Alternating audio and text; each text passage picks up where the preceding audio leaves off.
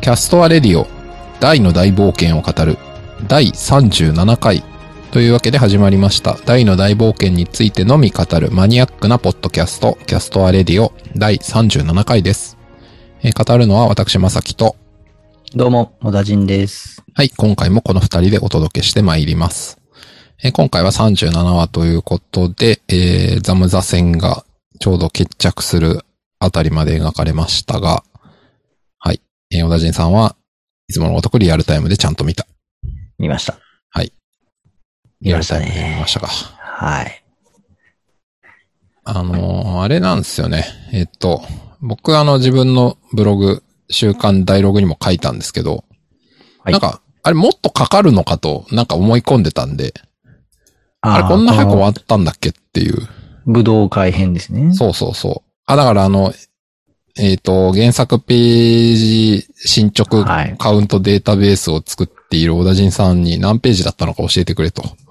まずその話題からいきましょうか。そう。あんこえれーこんなすぐ終わるのみたいな。はい。今回ですね、えー、まず第37回、一瞬にすべてを。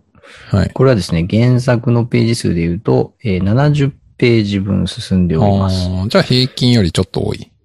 そうですね。えっ、と、今ですね、37話を終えて、えー平均がですね、67.4ページ、1アニメ話数に対し、おうおうおうちょっと減っててきた原作ページがほうほう。消費されてますので、はまあ、平均よりちょっと多いってう感じですね。ーんそうですか。ちなみにですね、えー前回36話も、えー70ページ、ああ、そうですか。えー35話も、えー69ページ、ほうほう。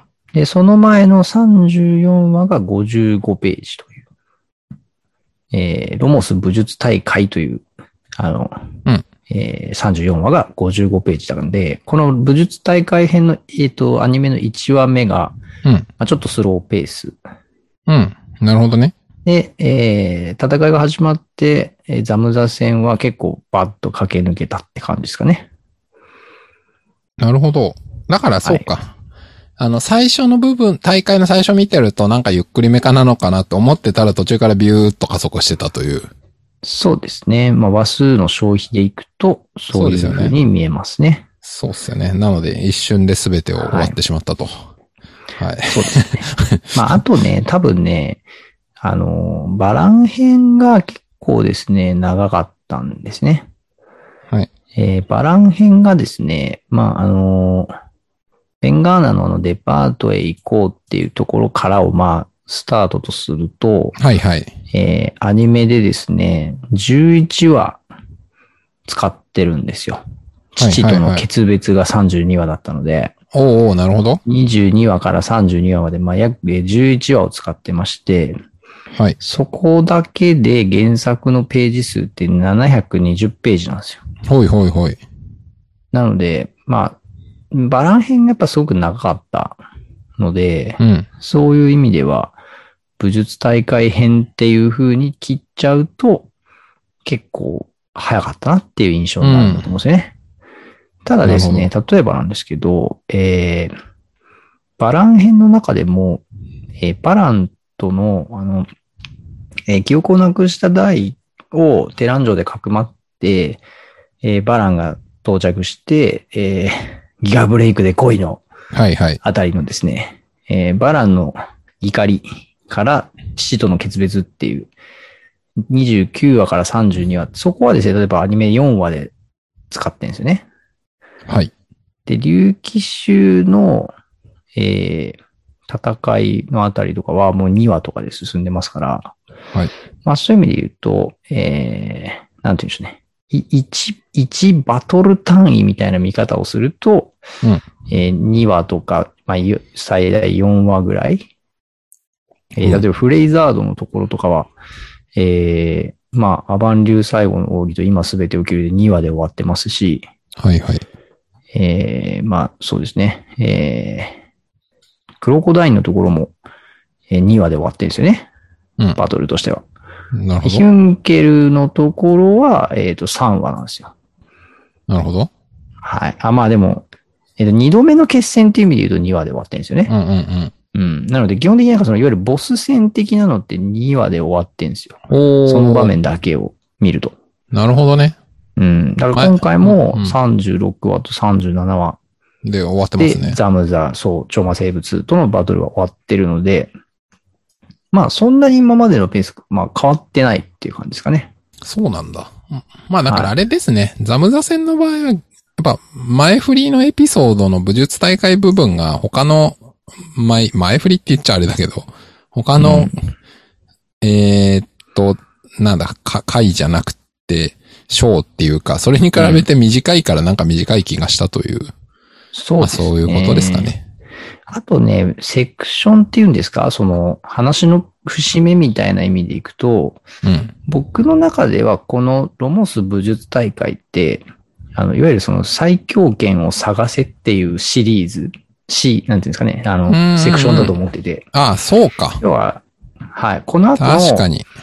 えー、ポップの故郷に行って、はいはえっ、い。と、ロンベルクと、出会って、出会ってはいはい。そうで、あの、オリハルコンが必要だってなって、えー、覇者の剣、覇者の冠からのロモス王に、あの、うん許可をもらいに行こう。で、はいゴメちゃんじゃねえや、デル、 ゴメちゃんじゃねえ、デルムリン島に覇者の冠を取りに行くっていう、うん要はその、大の剣を作る素材をうん。覇者の冠使ってやるに対してのうん。前振りがこのロモス武術大会なので、ああ、そういうことだね。ここは最強権を探せシリーズなんですよ。僕の中では。なるほど。し最強剣を探せの章というか、まあ、ゲーム的に言うとはクいエストそのと前半ないんでうすか、よそうだね。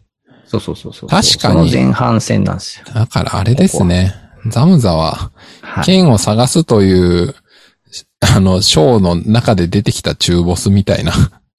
まあそうですね。で、まあ、あと、ここはほら、マームがね、あの、再会する場面なので、うんまあまあ確かにね。マームの修行の成果を見せるための、まあ、かませ犬的なそうですね。存在にもなっちゃったと。まあ、ただ、あの、前回ね、ポッドキャストで話しましたけど、彼がここで戦ったことで、あの、超魔ハドラーのそうですね。パワーアップにつながってるだろうというね、はいはい。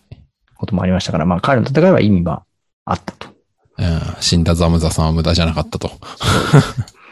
そうなんです。無駄ではなかったとはい。いうことかなと思いなますね。るほどね。は。はいい。わかりました。はい。長さについては、だいたいはい。理和解し数のました。話でございました。はい。なるほどね。今回は、そうですね。えー僕はまあ感想はだいたい週間ダイログに書いたんですけど。うん。はいまあどうかな。まあ、まあわかりやすいところで言うとね、あの、チウが絡まれた 敵が、グンターリからモーモンになったねとか。まあみん、みんなそこは思ったと思うんですけど。ありましたね。うん。あれ、真っ先に、おやっと思いましたね。そうですよね。多分、そう、子供とかは何も思わないと思うんですけど、まあ、原作読まあんだ原作知らないとね、大人たちは、特に気おづかや、ないですよね。おやって思いますよね。うん。いや、あれ、まさきさんが、あの、その、最近の子供向けに、その、軍隊アリーじゃなくしたって書いてくれてたと思うんですけど、うん。軍隊アリって最近のドラクエには出てこなかったでしたっけいや、知らないです。そんなあの僕、 えっと、語るほどあんまりドラクエ分かってないです。最近のやつ。そうですね。軍隊アリ。えー、あ、あれか。ドラクエって頭にいないと本当の軍隊アリが出ちゃうか。ああ、どうなんだろドラクエ、軍隊アリ。えー、毎度おなじみ、ドラクエ大辞典。軍隊アリは、う。どうかあなでもなんか印ド象ラクエ2で薄そうだなす。ね。印象薄いでしょ、これ。ドラクエ2がメインですね。ああ、一応あれか。僕も多分同じ記事見てるけど、モンスターズとか、トルネコとかには出てきたっぽいけど、でもあれでナすンね。バリングシリーズには全然で2すねしか出てないですね。ああ、そりゃね、わかんないわ。だからやっぱ、うん本当80年代、90年代にドラクエやってた人じゃないと全くピンとこない話だってことですね。逆に、モーモンはドラクエ9、10僕の理解では9以降かなと思ってたんですけでど。すね。でも、11には出てなさそうですね。うん、じゃあリストラされちゃったのか リストラって、リストラって、な。いや、でもまあ、当然ある、制約はあるじゃないですか。そのストーリー上出せるモンスターの数って。まあ、そうですね。え、でも今思ったんあでんすまけど。人気なかったのかな、もうもう。うん。そうそうそう、その、ドラクエのその、もうゲームのナンバリングのシリーズの中で、うん。あの、なんだろうな、まあその、なんていうの、ずっと同じモンスターだと、それはあの、なんていうの、こう、プレイヤーとしても飽きちゃうから、うんモンスターを入れ替えていくとか、新しいモンスターを出すっていうのは当然、その、なんですか、商業的にもわかるんですけど、はい。でもなんかやっぱその、残ってるモンスターと、はその、差し替わっていくモンスターと、やっぱあるじゃないですか。あ、ありますね。これなんか何を基準に決めてるんですかね。うーん、うーんわかりませんけど、まあやっぱ制作してる人の、なんか、好み好みなんじゃないですか。俺、俺、盲問推しだから、みたいな、そういう。うーん、とかあるんじゃないですかね。まあ、だからスライムとかね、ベホあの、ホイミスライムとかはね、もう、ずっと出続けてる。まあドラクエの顔、看板モンスター顔ですからでねすけスライムはね。いやー、なんかちょっとあれですね。軍隊槍ってそうか。ドラクエ2にしか出てこなかったのそれはか。意外ですね、なんか。あんまりそういう認識なかったですね。はい。でもまあ本当あの、軍隊槍って多分、ドラクエ2僕よく覚えてないけど、多分レベル10とか13、4とかで多分戦う敵でしょえっとね、軍隊槍はね、確かね、割と最初もの、もうちょっと低い。レベルフォロー7にとか 8? そうそうそう、結構出てくる印象じゃないですかね、あれ確かね。でもあれでしょ軍隊槍。モーモンはさ、本当にレベル1とか2で戦う相手ですよね、多分。モーモンってそんな弱弱かったでしたっけ僕え、、違うんですドかラクエ9やったものうちょっと強かったっなけんかあんま覚えてないんだよな。えーっと、実力はスライムとどっこいどっこいって書いてますよ、ウィキに。っそうなんだ。てことはレベル1とか2とか3でそういうことか。戦う。ってことは、チウ。チウやばくないですかそしたら。弱すぎないですか確かに。おかしくないですか急速くるくる剣であの、ザムザに一撃かませるだけのパワーがあるのに、モーモン5体に苦戦っていくらなんでもひどくないですかいやー、やっぱね、あのー、多勢に、あのー、まあ、対して弱いんじゃないですかああ、 無理やり。一体単に弱いと無理。やり。そう、いや、だってほら、あの、結構ドラクエゲームやってても、はい あの、割とこう、雑魚モンスターでも結構敵に囲まれて、あの、しかも仲間一人とかしかいないと、あの、ほら、ドラクエ3で、はい。あの、なんか勇者の試練みたいなので、勇者一人で行かなきゃいけない、あおうの、おうおう、なんかあったかも。えっ、と、なんか洞窟みたいなのがああるじゃないですか。あった気がします。はい。いや、この間僕3やったんで、はいあのはい。覚えてるんですけど、そことかね、そんな敵強くないんですけど、はいはい。あの、やっぱね、一人で戦うとね、はい。あの、やっぱ5、5匹ぐらいモンスター出てくると結構しんどいんですよね。4、5匹出てくるとね。なるほどね。そう。あの、意外とね、やられるんですよ。え、レやベらルれて足りないと全滅しちゃうってことまあ、全滅ってかそうそうそうそう自分一人倒せるだけだと思うけど。そう、そうなんですよ。そうだなかんだらちょ。っとね、そう、そういう意味では、割とあの、あほら、特にあの、えー魔法使いとかみたいな、その、いわゆる全体攻撃呪文とかをうん持ってなかったりとか、あの、最近のドラクエだったの、ブーメランとか、あの、んうんうんいわゆるこう、ありますね。えー無複知数攻無知撃。系の、はいはいはい。そうそうそうそう、グループとグかループ攻撃で全きるや体つね攻撃できる武器とかやっぱ持ってないとね、結構しんどいんですよね。あのね、そう、ちょうど僕もあれなんですよ、今、ドラクエ 11S を、あの、はいはいはい1日2、30分ぐらいずつ、ちょっとずつやってるんですけど、進みました。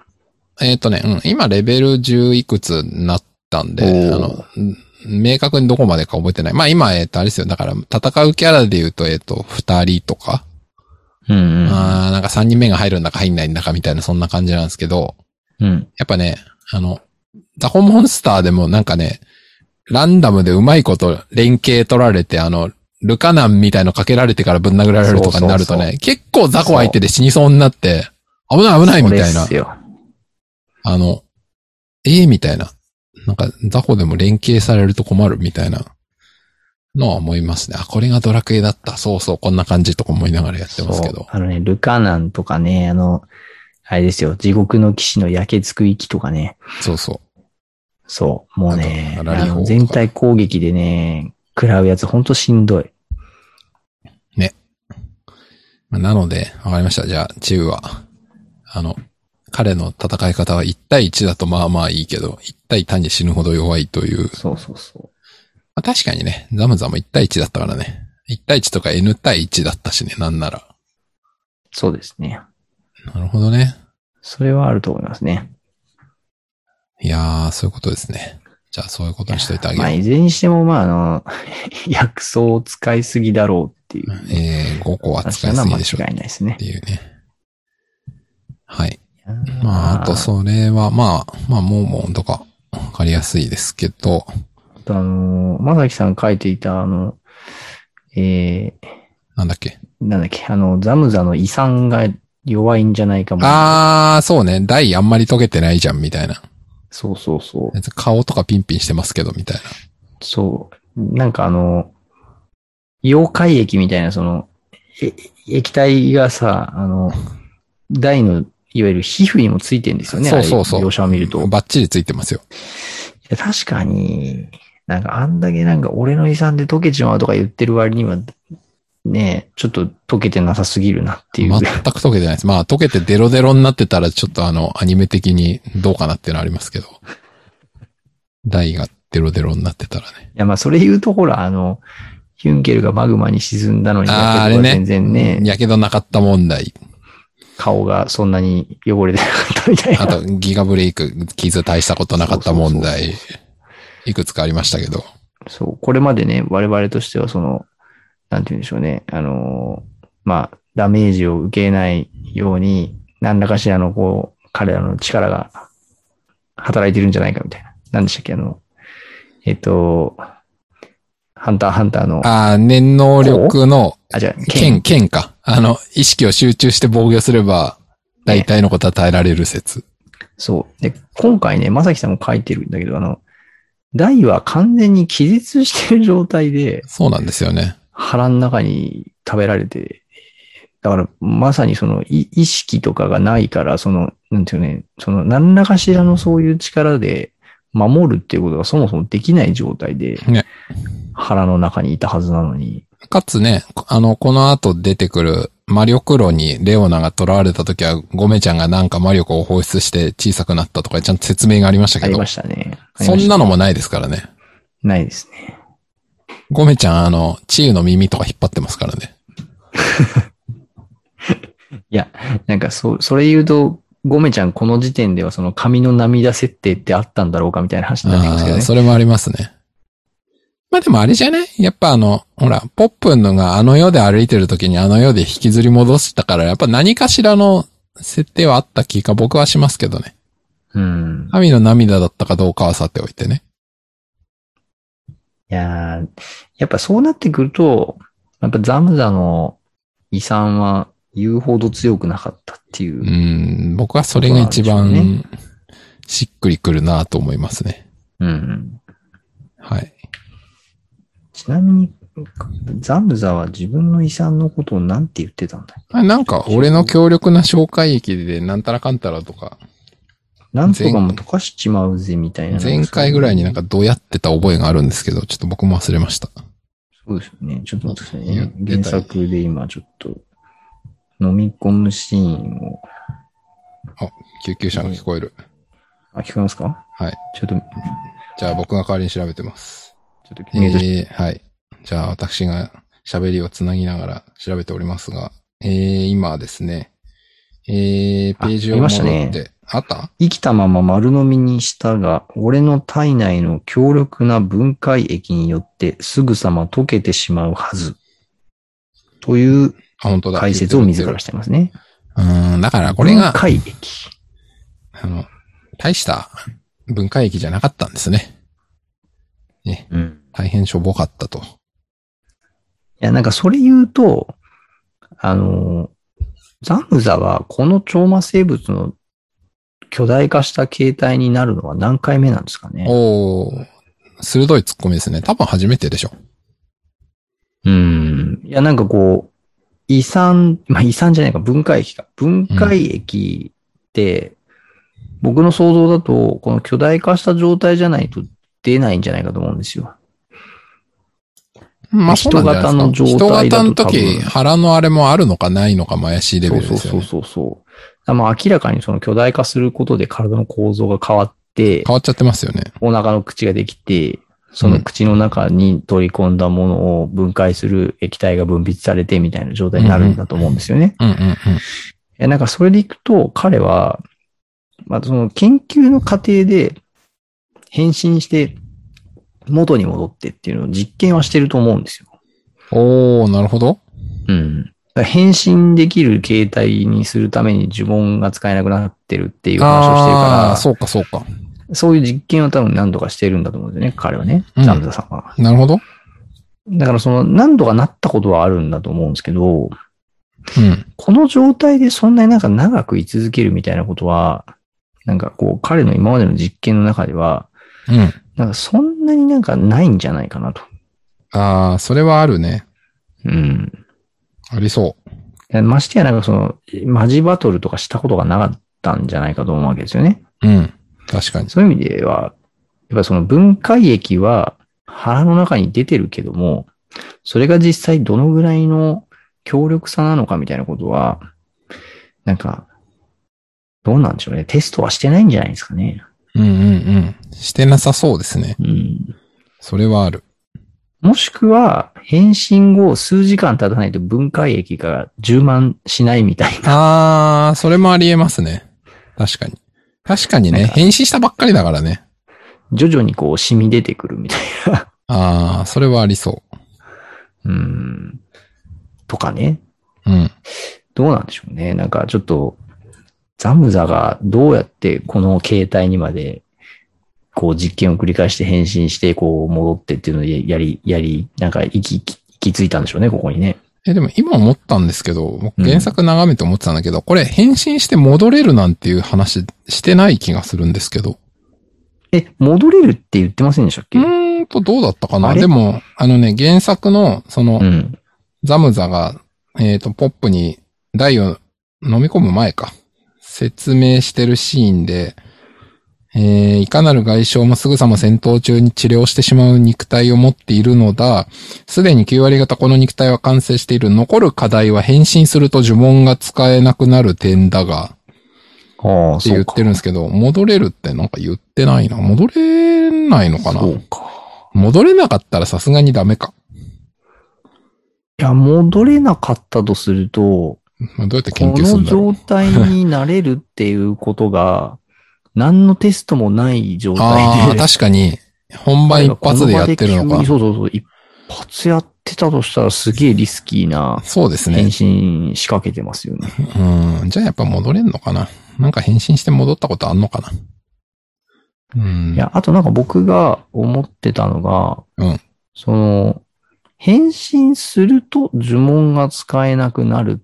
だから、うん変身する前は呪文が使えるだと僕は理解してたんですよ。はい。そうだと思いますよ。人、人型の状態だと。うんだって使ってたし。そうだよね。だかうら、ん。王様に。ってことは、変身して、呪文やべえ使えねえじゃんっつって、確認して元に戻ってっていうああ、ことそういうことか。を実験としては彼はしてるのかなと僕は思う。でも自分でしてるかどうかはまた別ですよね。それね。うん。モルモット集めて、なるほど。他の魔族とかにさせてる可能性もあるわけなんで。確かに。だから、ちょっと実はそこに関しては、戻れた、うんだって今回だって最後灰になってるのは戻れたわけじゃなくて、破れ去った結果戻っちゃったという見方もできるんで、ああ、それもそうね。意図的に戻れたのかっていうとちょっとよくわからないですね。確かに僕は結構最後やられるとき人型に戻ってたんで、うん。戻れるっていうふうに認識してましたね。ああ、でも、うんまあそう、うん、なんかね、まあいずれにしても、うんまあそうね。うん、戻れるのかどうなんだろうな。な。わかりませんね。確かに、でもあれだなす戻れるっていう話はセリフの中には出てないなあの、例えば、バランのリューマ人モードは敵を全滅させないと戻れないって言ってるってことは、全滅させて、あうの、ん。どういう基準か知らないけど、全滅したっていうフラグを立てると戻れる。まあでうも、んそれで言ったらあれじゃんっていう。大と戦い終わった時全滅してないけど戻っとるやんけとか思うけど、まあ、多分その辺 は言葉のあやで、あの、ちょっと若干持っていった可能性がありますけど、バランがね。ああ。なん本かそ当れにそうかどうかは、わかんない。僕の予想としては、その、もうリュウマ人になると、敵を殲滅するっていうのは絶対で、うん。そんななんかその、いい勝負して、なんなら負けるみたいなことは、基本的にはその、リュウマ人のし、なんていうんですかね、歴史上存在し得ないみたいな。なるほど。だから、だいぶあの、第にあそこまでやられたのはイレギュラーな状態だったのかなみたいなのは思ってましたけどね。まあ、あれかな。だから、一定程度以上のダメージ受けると戻っちゃうのかもしれない。うん。やっぱそれはね、なんか、そうなんじゃないかなと思いますよね。うん。だからそれで言うと、ザムザも実は、どうなんだろう。意図的に戻れたかどうかわかんないけど、最後戻っちゃったのはもう、致死ダメージ受けて戻っちゃったっていう感じがするんですよね。うん、そうね。だから変身が解けたっていう、うん。ダメージによって解けたっていうことなんですかね。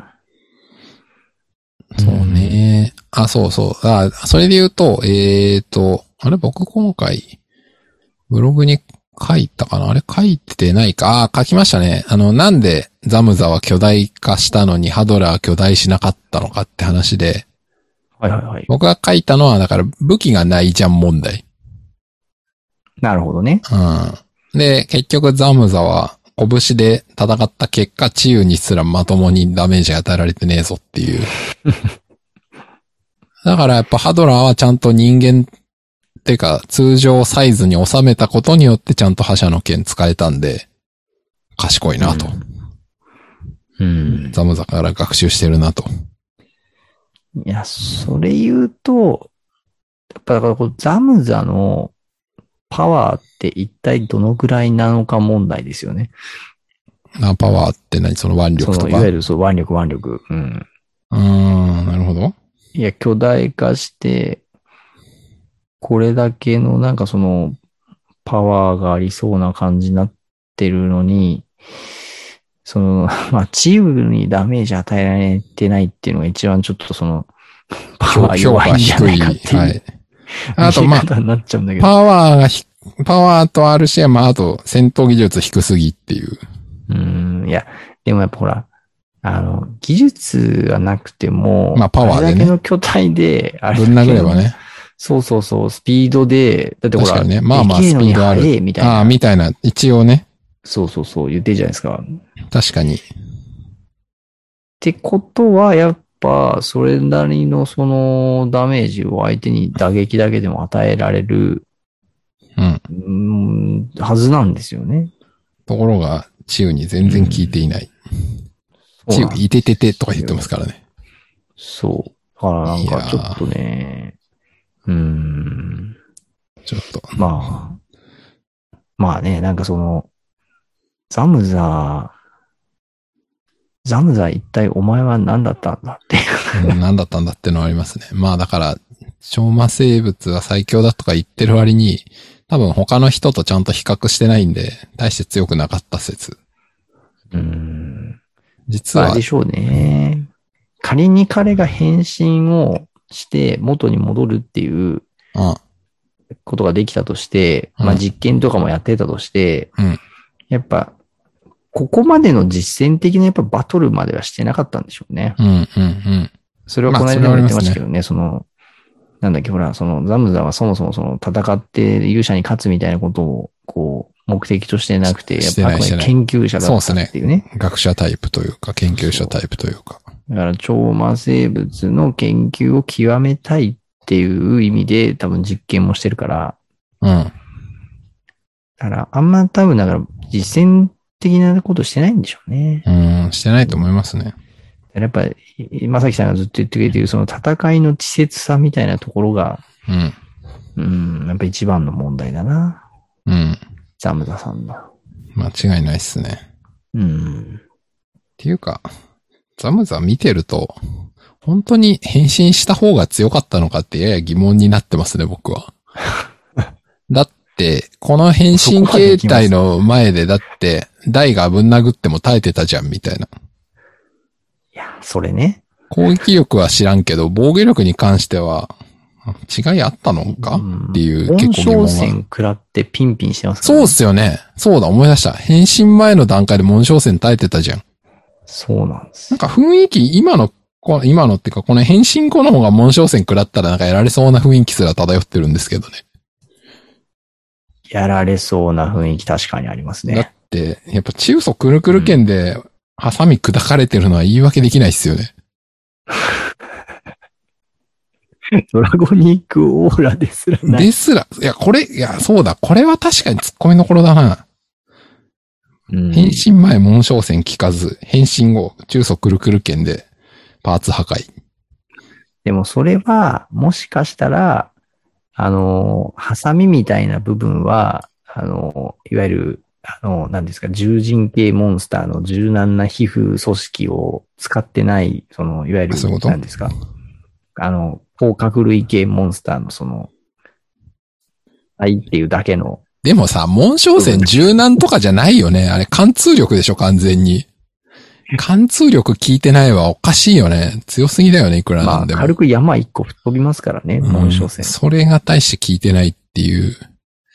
いやー、ちょっそれ言うと、やっぱだから、あの、これも以前から話してますけど、あの、この大の大冒険は、その、戦う人の、まあ、いろんなその、はいはいパラメーターの状態で、こう、なんていうんと、です精神力とパラかメー集ターじゃない中力で強さが変わるっうんてことでしょ、ステータスの状態でそうそう変わるから、やっぱこの時の大は相当弱ってたっていう、ことなんじゃないですかね。弱ってた、うんかな弱っほてら、あたの、バラン編で戦い抜いて、うん。戦い尽くして、ドラゴニックオーラで受けたダメージが、やっぱなかなかその、回復しきってないみたいあ、な。そういうことそうそうそう。まあ僕確かにねなんか以前にもそういう話をしたような気がする。ドラゴニッ。クオーラで受けたダメージが回復しないはずっていう、後からいつの間にか付け加えられた設定。あの暗黒陶器とか さ。ドラゴニックオーラあはこうの設定さ、いつ、ちょっと話それますけど、あれいつ付け加えたのって感じしませんでした。まあね。序盤でそんな話してないぞ、みたいな。いあとその、なんだっけ、ガス欠問題もまあそれそうじゃや、ん。まあね、ガス欠も完全にあの、バラン編では1ミリも見られなかった話なんで。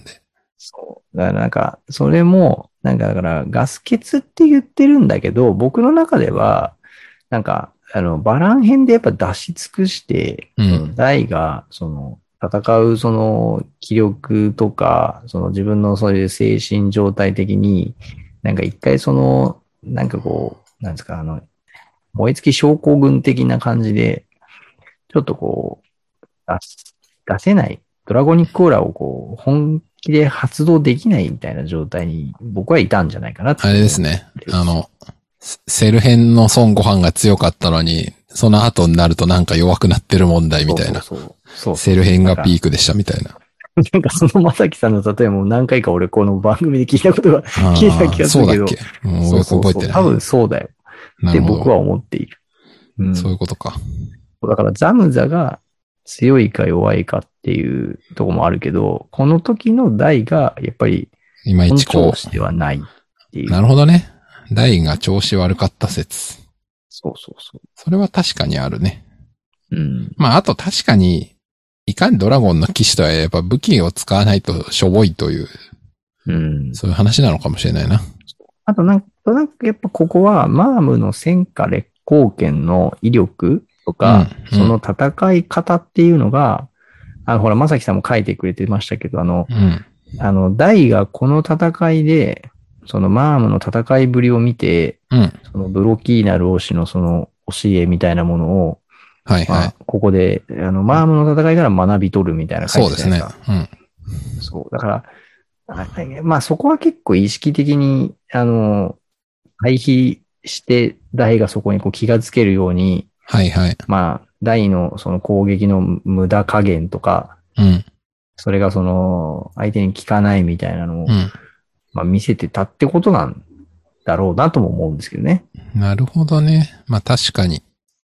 ああ、でもね、そう、それで思ったのは、ちょっと話それるかもしれないけど、あの、今回のアニメで、あの、マームが、戦火烈光剣以外でも、結構あの、ザムザをぶっ飛ばしてませんかっていう。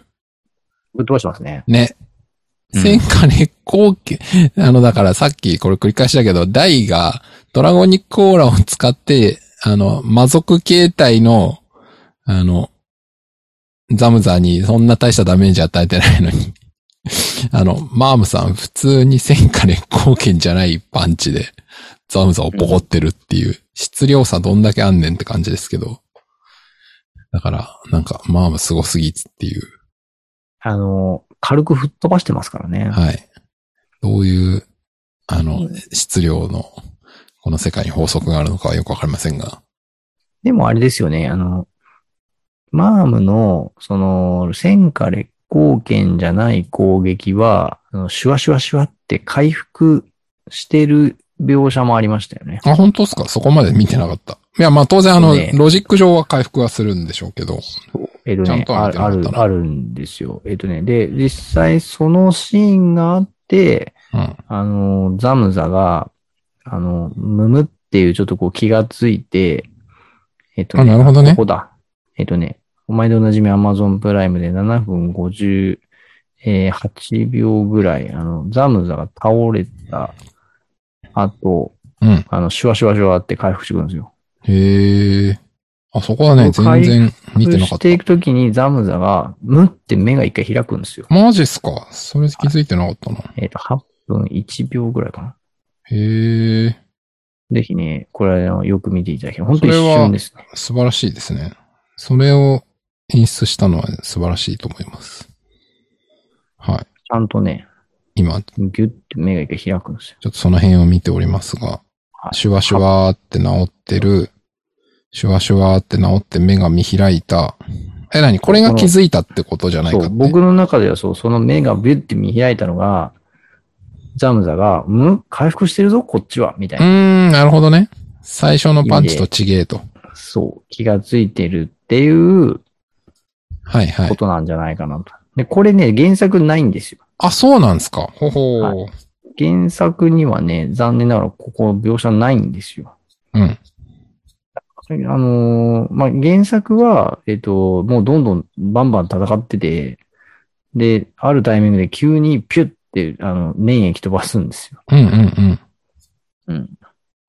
でも今回だからアニメ版ではそこをわざと回復するシーンを出して、はいはい。ザムザが、あ、これは回復してるぞ。んその違いは何だってこう考えて一瞬で気づくっていうシーンをあえてこれ入れたんだと思うんですよね。なるほどね。そうか。そう。原作だと本当急に気づいてね、ピュッて粘液飛ばすんですほよ。うほうほう。なるほどね。そう。まあなんか、い一瞬それっぽいのかなって見えるシーンもあるけどね。えっ、と、マームのおかげだ感謝したまえよってチユが言ってるシーンで、うん。なんかザムザにマームがズカッとかって打ち込んでるのは多分これただのパンチなのかなわからんけど。なもしかしたら、これは、あ、でも違うか。先こほれどはの。光ってるからね。これは烈光剣かせ烈光剣なんじゃないかキとックもエルボー持って言ってるから、それはね、その、ちょっと、ね、前の前のページ3かページぐらい前のページはいはいはでい打撃していて、意図的に、えっ、と、エルボーは光ってなかったり、キックは光ってないんですよ。うんうんうん。えっ、なるほどと、ねエルボーとキックと、はいえっとはい。右フックを打ってるシーンが1ページに載ってありるますとねころで、見てる右フックだけが光ってるんですよ。あ、本当だ。本当だ。結構あれだな。ザムザこうしてみると戦火烈光剣何発か打ち込まれてんだな。そうそうそう、打ち込まなれてんますかよ、打ち一込まれてます。発で済むのかと思ってたけど、そう。結構いっぱい食らってるね。やってます、やってます。アニメでも、あの、ちゃんとそういう暗い方してますよね。ああ、あんまちゃんと見てなかった。そう。で、アニメの方が今回、だその、えっと、マームによる格闘シーンは多いですねう。ーん、なるほどね。はいはい。で、あの問題の粘液ですよ。粘液ね。うん。メーラですぐ溶けちゃった粘液。粘液ね。いやー、どこが頭が冴えてるんだか教えていただきたいという。あれ、あの、まさきさんがあのブログに書いている、ブロキーナ師匠のあのはいはいー、ア。ドバイスういん。や、俺、あんまりそれ、そういうふうに見てなかったけど、うん確かに、もうなんか必要最低限のことしか言わずに、そこのう。戦いをものにしてますよね、彼は。いや、すごくないですかだから、いや、前回、僕とか小田人さんとか、このダムザ戦って地味に大たちすごいピンチだったんじゃないのみたいな話をしてましたけど、うん。ブロッキーナが手を出すほどじゃなかったって考えるとそうでもなかったんだなっていう結論に僕はちょっと変えましたね、考えを。いや、確かに。いや、それね、僕も読んで、本当その通りだなと思いましたね。うん。だからやっぱ実はあれじゃないですか、ブロッキーナは、あの、なんだっけ、遺産ね、妖怪駅とか言ってるけど、うん、はったりだな、みたいな。 うん助けなくて大丈夫だな、あれ。はったりはったり、みたいな。あと、すごい。治癒とかもボッコボコにされてるけど、うん。まあ、治癒ならあれぐらい耐えられるかな。うん。なんか、技自分で、あの、捨て身で格好気にしない技出すの待ってよ。みたいな。 もう、全部、こう見てる。うん。まあ、大君、うん、そうね。うん、まあ、ちょっと力無駄にしてたから、うん、これであの、マーム見てね。うん、学んでくれるといいかな。うん。みたいな。 でそういうことでしょ、だって。結果から見ると。完全にそういうことです。すべて分かってた上で、もうザムザも含めてみんなブロッキーナの手のひらで踊ってたわけですよね。 すげえよ、ブロッキーナ。やばいやばい。強すぎる。それ言うとあれですよね。だから、あの、後の、あの、バーンパレスで、あの、はいミストバーンと戦う場面があるじゃないですか。はいはい、ありますね。うん。あそこはだからもう自ら行くじゃないですか。いきますね。あれはやっぱよっぽどってことです、ね。いや、やっぱ。ぱあの時はそうですよね。あの、周りへのアドバイスだけじゃ、もそうう、歯が立たんという、うん。そういうこあとのです場よね。で、ね、あの、隙を作れるのはわししかいないみたいな。事実そうだったいやそれし言うとさ、いやもうブロキーナさ、あの時だから戦ってるのって、ラーハルトと、はいはい。ええヒムヒム覚醒ヒム。はい。でしょはい。その二人やっぱ強いんですよ。いや、強いと思いますよ。はい。トップクラスに強いキャラのはずなんですけど。やばいよね。スタミナのなさっていうところだけがそのうん。 問題だけど。だって、なんだっけ、マームだっけ、その時言ってる。あの、ミストバーンじゃなければ一撃で決まってたわって、その表現もはやさ、肉体だとラスボス級っていうか、ラスボスそのもの以外の相手だったら勝てるってことでしょっていう。もうれ。いそれ、ええみたいな。や、だからもし仮にですよ、あの、ブロキーナがこのザムザ戦で手をはい、はい。下してようものなら、はい。まあ、もう一撃でだからもう、あの 倒してるわけですよ。ね。あ、そういえば、ブロッキーナで思い出したけど、今回なんかあの、アニメオリジナルで、ブロッキーナさんの解説アニメーションっていうか、なんか、植物に水あげすぎると枯れちゃうよみたいななんかやってたじゃないですか。ありあましたね。ありましたねの時、ブロッキーナが指ちょんで岩割ってましたよね。そう。ちょんピリピリピリってって、そしたらなんか下から絵が出てくるっていう、なんかあの、あれ面白かったですね。あの演出ね。それ何みたいな。あの、ハンターハンターとかでよく見るやつですかそれみたいな。あの岩の中にこの絵どうやって隠してたどのどうやってい仕込んでたのとかもうさ、突っ込みどころしかなかったですけど。でもなんかあの、戦火烈光剣についての解説を、あの、ちょっと丁寧にはい。やったのは、なんかはい、やっぱちょっとあの技分かりにくいからかな。まあ、そうですね。そういうことなのかな。うちの子供たちちょっと理解できなかったですもん。ああ、そうなんだ。やっぱじゃあ小学生。なんでホイミなんでホイミなのみたいな。あ、そうなんですね。面白い。小学生、そういう感想を持つんですね。あとね、あの、面白いな。やっぱり僕も子供の頃同じように思ったことを子供たちが疑問に思ってて、僕ちょっと面白いなと思ったんで面すけ白い。ど。 30年経っても。あの、そうそうそう。いや、マーム、ベホイミ使えるのに、なんでホイミで烈光剣なのああ、なるほどね。で、ベホマで烈光剣打ったらどうなんのみたいな。いわああ、なるほどね。ゆるその回復魔魔法のはいは回い。復力が強くなればなるほど、はいはそのい。破壊力が増すんじゃないかっていうなるほどね。発想だと思うんですよね。うん。確かに。実際その魔法意味って、ベ法意味の何倍の魔法力を使そうそわないといけない。う。数倍の魔力を消費するから、みたいな話ありますもんね。そう確そうかにね。で、あの、老子の、ブロギーナの説明によると、うん。その、武神流の憲法とホイミをうまく、そのインパクトの瞬間に掛け合わせて、そうですね。その魔法力がそんなに、うんうん、まあ、うんホ。イミの魔法力でうん、最大のその効果を出すみたいなの言ってるから、うんあれはだからそのホイミと憲法で、まあ、ホイミの勇気を出してるから、あれをだからベホイミにすると多分、その、なんか、なんか、なんかが噛み合わねえんじゃねえかっていう話だなっていうのは、今になればわかるんですけど、え、そういう解釈をしたんですか、小田人さん。面白い僕そうな。解釈をしましたよ。僕は全く違う解釈。あ全くっていうか、あれはあくまで、なんて言うんですか。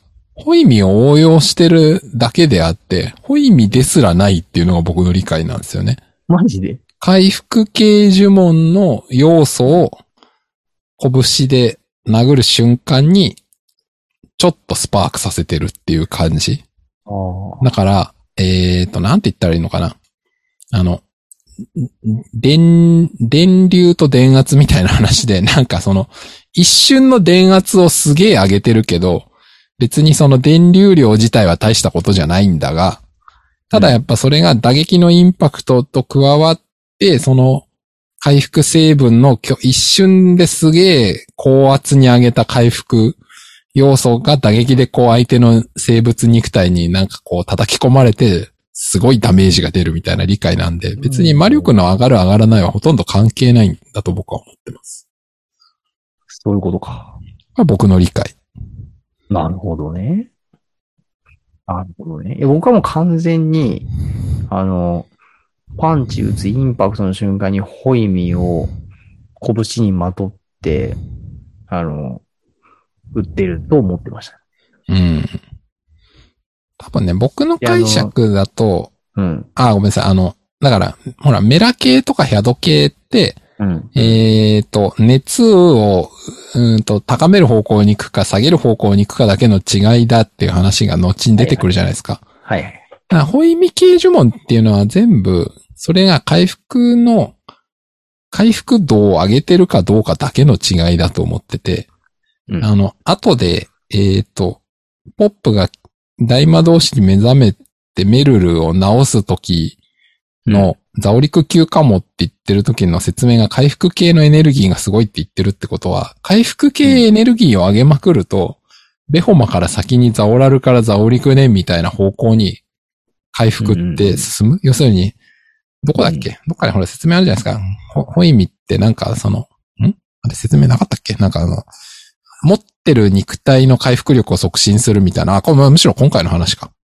うんうんだからそ、それの単に、その、上促進っていう、そうそう。だからそれの、そうそうそう。そう。それ、だから、なんか、よくわからないのは、その、ホイミ、ベホイミ、ベホマみたいに回復方向に上げてくっていうことと、まあ、ホイミっていう異常回復方向は、そもそもベクトルが少し違うのかっていう。ああ、僕は、ホイミ、ベホイミ、ベホマ、まあ、ホイミっていう、あその、なんていうの、順序で上がっていって、その、ベホマは、要はその、全回復するっていうあ、ああなるほどね。とこだけど、まあ、ホイミに行くと、その、回復しすぎちゃうっていう、その、まあ、結果それでその破壊につながるみたいな。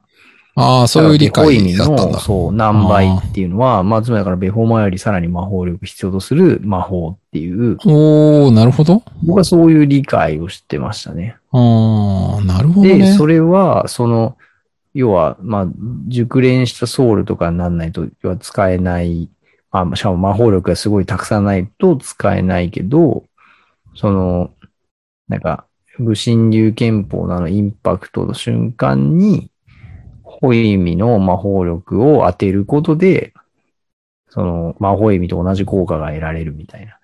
あの、僕それで思ったのは、あの、ジャンプ漫画でルローニケンシンってあるじゃないですか。ありますね。脳に原始今映画化あのも、はい、されてますそうがで。すね、今やってますけど、やってますね。あの、相良佐之助っていう格ああ闘ー、出家た。の二重の極み。前の極みってわかりますもちろん。あれ、あれって、あの、高速でこう二連撃をそう。与えることで、あ一の、発破壊目するみたでいな。、なんだっけ、あの、対象物の中のエネルギーが伝わる状態にして二発目で砕くとか、そんなんでしたっけそうそうそうそうそうそうそう。あの、なんかそう、そういう理論で、あれ、謎理論でバーンってこう、あの、 岩とか砕いちゃうじゃないですか。鉄と砕か。きますね。砕きますね。僕割と、戦火烈光剣は、なんかあの、二重の極みと結構通じてるんじゃないかと思ってて、うん。あの、要はなんかその、打撃的に、何かその、えーまあ、ど、打撃が先なのか、ホイミが先なのかちょっとわかんないけど、ぼ僕の中の想像としては、まずグーパンで、その、えっ、と、体に、相手の体に打撃ダメージとしての振動が入り、はい。その振動に、なんかそのもう絶妙なタイミングでその後追い打つようにその回復魔法力のホイミーが流れると、うん。そこがその異常を促進して、うーん。バーンってなるっていうね。なるほ結構ど。二重の極み的な。二重の極みに近い受け取り方をしてる。だからその理論で言ううんと、うん。ホイミとかその2番目で流し込むやつの威力が上がれば威力が上がるっていう解釈で、ですよそね。れが僕の中では、その、グーパンした衝撃力と、はその、ホイミ系の回復魔法力の、その、なんて言うんでしょうね、大きさというかエネルギーのその比率みたいなのが、その、あ、なんか多は分その魔法意味効果になる絶妙な多分比率があって、あ、はあ、で、ブロキーナの、その、多分あのしょ、いアンチ打った後に入れる回復力は、うん。その、パンチ力が上がれば上がるほど、回入れ、その後に流し込む回復魔法力が弱くてもいいんじゃないかっていう。ほー。要はそなるのほ、魔法意味は回復魔法力を何倍もこう必要としてるから、うん。要はそのエネルギーををより多く必要とするわけじゃないですか。うん。でその、そのエネルギーの大半を、要は打撃のグーパンで相手に当てる、当てて、最後とどめとしてホイミ流すっていう。ああ、なるほどね。だから逆に、パンチ力弱い人が、もしで戦火烈光剣やろうと思ったら、あの、ベホマ級の回復魔法力を流さないとダメなんだけど、でも多分それはきっと、あのー、なんかわかんないけど、その武神流の奥義的に言うと、その絶妙なその力の、なんか加減があるんじゃねえかな、みたいなね。なるほど。うん、なんか僕はそんな風に思ってましたね。うん。なんかね、一個聞きながら思ってたのは、その、魔法意味はベホ意味の数倍の魔法力を消費するからねってブロキーナが言ってる説明が、僕の理解だと単に使う魔力の絶対値の話だと思ってたんですよ。ほうほうほベホ意味って、まあゲームタイトルで違うと思うけど、まあ例えば5とかだとするじゃないですか、MP が。う。はいはいはそれが例えば6倍で30とかね。い。うん、うん、うん。だから魔力をたくさん使うって意味であって、回復力がベホイミの数倍っていう捉え方は僕はしてないんですよ。なるほど。どっちかっていうと、もう、ベクトルを違う方に持ってってる。で、うな、んそれはなぜかっていうと、ベホマの先は僕は蘇生系というか、あっち側に繋がってるというふうに原作の理解でしてるんですよ。うん、うんうん。で、その証拠というか理論としては、そのポップがメルル直した時にそういう説明があるからっていう。ベホマ、いや、あれはザオリク級かも、みたいそなう、レオナのコメントですよね。そうそう。だから回復系のレベルを上げていくとそっちに繋がっていくっていう。う。うん。だから要するに、死にそうな人、あ、だから例えばバランが死にかけの時にベホマしてくれよって言っても、もう体力が残されてないからベホマは無駄だって話になるじゃないですか。はい。でも、蘇生系だったらいいのかもしれないですよね。もしかしたら。あの時ザオラルしなかったけどさ。うん。蘇生系だ。それこそポップがメルル直した時みたいな意味での回復力が絶対的にでかいやつをいけば治るのではみたいな。なるほど。そう。だからそれとはベホ、魔法意味は僕はベクトルが違う。なので、その僕の理論というか解釈からすると戦火烈光剣でマームとかブロキーナが出してるのは本当に意味かどうかというよりも回復系かどうかというだけの話だと。なるほど。で、それをさっき言った電圧を一瞬で、すごい上げることによって魔法意味的なベクトルに一瞬で持ってく。だかうん。ら基本的な破壊力はパンチに依拠してるんだけど、それ同時でスパークさせてる 魔法意味成分のおかげで、相手はひどいダメージを受けるみたいなね。これは僕の理解です。なるほど。なるほど。はい。僕はそのように理解しております。なるほどね。まあ、理解っていうか、まあ、勝手に思ってるだけなんだけどね。 今言ってることは別にあの、どこにうもん原作に今言った説明があるわけじゃないんで。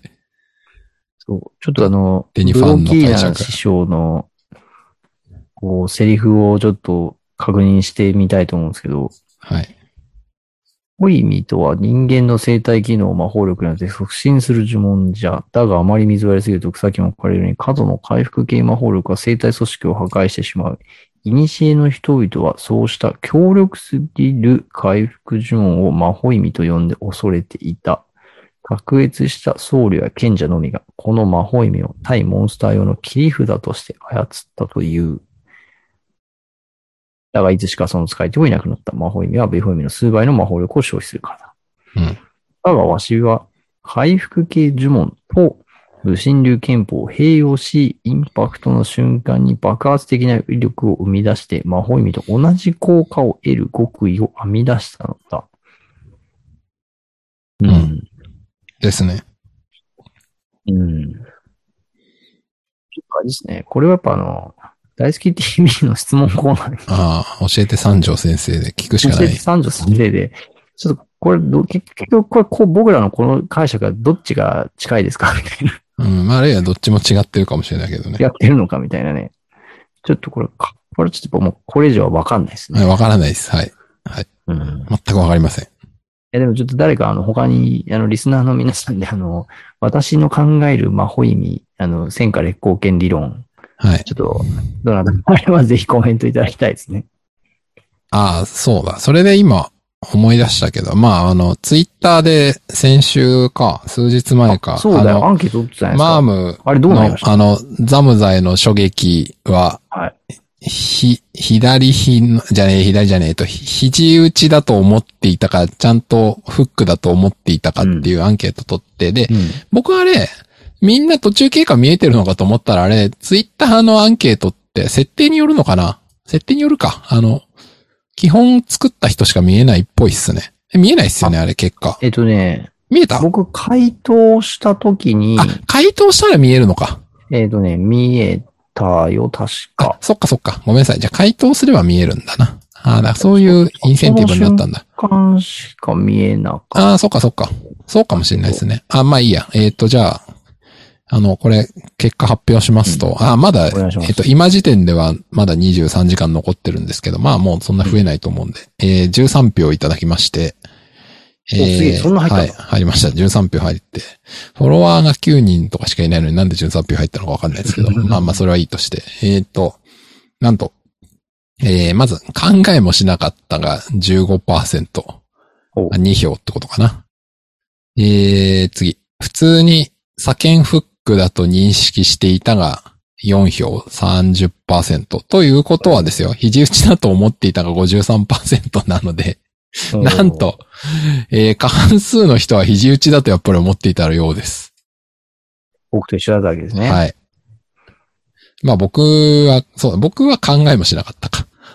いやーはいや、だからそういう意味で言うと、まあちょっとあの、ね、あのー、ボス的にちょっとその、その結果を受けて、大半の人がって言っていいかどうかあれですけど、でもまあ、まあまあ多でも分まあ大半のファンの人たち、大ファンの人たちは、大半というか、まああの過半数とは言えますね。少なくともこのあの数字の人13票がそう思ってたのからま見るには。まあでも、多いってことですよね。大丈夫。小田さん一人じゃなかった。あそういうのがあったなんなら半分以上の人は思っていた。いや、そこも、だからですよね、ちょっとやっぱ大好き TV で、あの、まあ、三条先生とか稲田先生、教えて稲田先生の可能性がありますね。あれはグーパン、左フックなんですか肘打ちなんですかって、どっちを書いたつもりなんですかって、ちょっと聞きたいね、これね。はいはいはい。あのそう我ですね々ファンはこういう表になりましたよっていうとうん。ころでね。できたいですね。じゃあちょっと、今週聞いてみようかな。えーと、あなたは魔法意味を何だと思っていましたかつって。 魔法意味というか、烈光剣の仕組み。ちょっとね、ちょっとでもね、今僕話しながら、あの、その先週のあれほどなんか、絵でわかる明確な話じゃないから、知らんっていう人が一番多そうなんで、アンケートとして成立しない気もするんで。いや、どうなんだろうな。まあいいや、ちょっとじゃああの、みんなそんアなンにケートにはしないかもしれないんで、あの、個別で、 まあ、そうです私ねが思うあのヘビーリスナーのはい数名、1、2名の皆さんか少ない。 はい。らあコのメ、ントを。私の思う魔法、魔法意味について、魔法意味というか、戦火烈光剣の仕組みについてぜひご意見をいただければと思います。はい。いや、いいですね。ちょっと、あの、なんか明確にこう結論の出ないこういう想像楽しいですね。うん。やっぱりこういうのがね、いいんですよね。うん。はい。いいですね。あの、ロキーナ、やっぱり、やっぱりすげえやついだや、ったブロ、あ本当ね、僕もこれ書いてわかりました。うん、ブログ。ブロキーナ。そういえばブロキーナ一切戦ってないんだ、今回っていう。アドバイス二つしかしてないっていう。すごいっすすねごすぎないか、これっていう。だからもう指導者としては、え、それでね、教えた人たちにギリギリの中で成功体験をつかませるっていう指導者としてはもう、天才ですよ。実力ありすぎですよ。いや、もしかだからこれあの武、術もすごいけど、指導者としてもすごいですよ。あれだよね、あの、毎回これもさ、あの、まさきさんが言うけど、うん。あの、 昔、魔王ハドラーにさ、あ、そうそうそアパう。ンとさ、ブロキーナとバトリフではい3人で戦いに行って、あの、なんで倒せなかったんだみたいな。よくわかんないですね。今まで僕らの、はい、考えてきたことによると、ブロキーナ一人またはマトリフ一人で多分勝てるっていう。うん。勝てるよね。はい。確実に勝てるよね。はいあカバン、あ、でもなんかそう、だから僕らが過去言ってたのはでもあれか。でも二人には動機がないよねっていう。まあね。そうアバうンん。っていう人がいたから、じゃあ手伝うかってなったけど、 まあでもまあ結果的にその三人で行って、倒せてないのはよくわからんという話ですね。うんいやー、なんかね、あれだね、こう、力を持つと、持つものの、こう、なんか、考えはわわからんね。うーん。まあそれか、その当時、マトリフもブロッキーナも超絶絶不調だったとかね。まだね。何らかの理由でまだその高みにたどり着いてないみたいな、ああ、そういうことああだからあの、この、ハドラーとアバン戦以後の十何年の中で、年を取る中で実はどんどん磨かれてったっていう。敵もいないのに。あれ。ブロッキー ちょっと待って、ブロッキーナってさ、何歳なんだあーあと出てないと思います。原作でも一回も。あ、でも、マトリフと並んで孔明老人みたいな、なんか、ああ、でそもの並んでってのは多分知名度の話だから、年齢の話はしてないんで。マトリフより若いのかなうんそこも不明ですね。マトリフ98歳っていう無茶苦茶な年齢ですけど、ちょっと98は多すぎないと思いますけど。まあまあまあ。うんそ98の顔じゃないだろうっていう。う、ね。あの、えっと、アバンと、あの、パートリフと3人で戦いに行くときの描写的には、あどう、どうだろう。この、このタイミングで出てきてる時よりは、まあ、だいぶ若くは描かれてますけどね。うん。結構、この十何年の間にだいぶ老けてる印象だったなって僕は思ってたんですけどね。ブロキーナうん。あ、そうう。まあちゃんんとそこまで見てなかったっす。ところが倒しに行くときって、まだそこまで、なんかあの、じいさんっぽいはじいさんっぽいけど、なんかこんななんかムズムズ病とかそんななんかあの、ゲホゲホ言ってる感じじゃない。でもこのゲホゲホは全部芝居だと僕は思ってるんですけど、違うんですかね。なんか、あの、めんどくさいから教えたくないやつに教えない言い訳だと僕は全て思ってるんですけど。うん。でもあの、実際スタミナはないじゃないですか。まあ、全力1分間ぐらいの。そうですね。それで言うと、あの、マトリフも、1分間の勝負じゃ差しで地球上の誰にも負けねえみたいな、はいはいはい。なんか、セリフがあるじゃないですか。ありますね。あの、なんでじいさん1分間はいいけるんだっていうね。あのまあ確かに。そうですね。なんかあるんですかね。あの、ウルトラマンのカラータイマー的な、い一分、達人になると1分間は、あの、本気出せるみたいな。うーん、謎ですね。なんかでも、えー話それるけど、これってなんかあの、現実における人間の老化による能力低下とは全然逆だなって思ってて。あ、どういうことかっていうと、例えば、えーっと、まあ、なんだろうな。100メーター走とかがいいのかわかんないけど、まあ、いわゆる瞬発競技だと、やっぱり、それの世界レベルって、まあ、その、30代より上とかだとやっぱ厳しいじゃないですか。その、うんうん。アスリートとかも。でも、例えば、すごい長距離走とかだと、あの、40とか50とか、なんなら60とかでも結構、若者をぶち切って活躍しているような人たちもいっぱいいるんで、結構やっぱ、うん。現実の人類って持久力は高齢になっても、きちんとトレーニング積んでる人はなかなか落ちないっていう性質があるんで、うん。いなんかこの人たちはどうも逆みたいですね。っていうや、そうなんだよね。謎っすいや、ね。やっぱだからちょっと、達人の域に行くと、ちょっとそこは、なんかもう別世界なんだろうな。うん、まあ、でも、格闘漫画とかよくあるあるですよね。なんかあの、ものすごい高齢になってるけど死ぬほど強いみたいなキャラってうん大体出てくるんで、まあ、フィクションとしてみんな好きなんだなっていう、強い達人っていうのが。あと、そういう人たちがあれですよね、その、持久力あって、長時間戦えちゃったら多分話ごっちゃになっちゃうんですようん、っていね。うかもうそいつらが倒しに行けよって話になっちゃうんで、まあ確かにね、演出上、強いけど持久力出せないっていうのはまあちょうどいいですね。 うん。すごい、だから、あの、なんだね、漫画的演出なのかもしれないね。うんそうですうね。ん。都合ですね。うん。はい。やっぱ達人だから強いし、その強さによって、なんかその主人公たちのピンチを救うみたいな。うん。